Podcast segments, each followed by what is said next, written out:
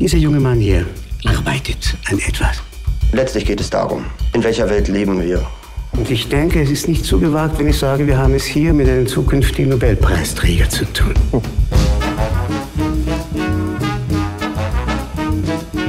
Le film de Tim Kroger, The Universal Theory, repose sur l'idée très ancienne d'univers multiple, de multivers. Leibniz, pour qui Dieu conçoit d'autres mondes possibles parmi lesquels il a choisi le meilleur, le nôtre, a popularisé cette théorie, citée avec ironie par Voltaire dans Candide.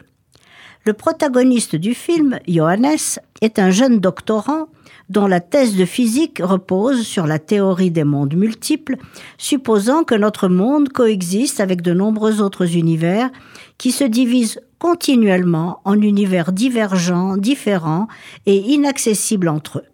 Dans chacun d'eux, chaque personne vivrait une situation différente au même moment du temps. La littérature, le cinéma, les séries télévisées et les jeux vidéo en ont fait un large usage. Pour illustrer cette théorie, le film de Tim Kroger propose divers espaces et diverses temporalités.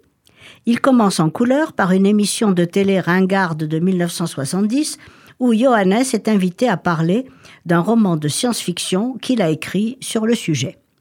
Aussitôt, un flashback nous ramène en noir et blanc jusqu'en 1962 dans la maison du jeune savant en partance pour la Suisse. Il y accompagne son directeur de thèse à un colloque dans les Alpes. Dès l'arrivée dans le grand hôtel, Johannes est confronté à toutes sortes d'incidents bizarres.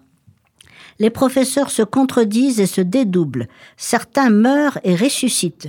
Il rencontre une jeune femme juive, Karine, qui le fascine par sa beauté et la curieuse connaissance qu'elle a des moindres événements de sa vie. Les possibles se multiplient. La thèse de Johannes est-elle nulle? Ou géniale Sera-t-il docteur ou non? Sa mère est-elle morte ou vivante? Avec qui va-t-il se marier? Sa voisine ou dans un monde parallèle cette victime de la Shoah décédée à l'âge de 6 ans? Tout est vrai et son contraire. Sur cette montagne magique, Tim Kroger superpose différentes couches narratives. L'histoire encore lourde de culpabilité de l'Allemagne nazie, peuplée de fantômes menaçants, le passé mystérieux de tous ces professeurs suspects de collaboration avec le régime, l'histoire de Karine et de son lien avec eux, les mésaventures du chercheur à la fois génie et idiot, l'histoire de cette région qui recèle sous la neige des tunnels chargés d'uranium.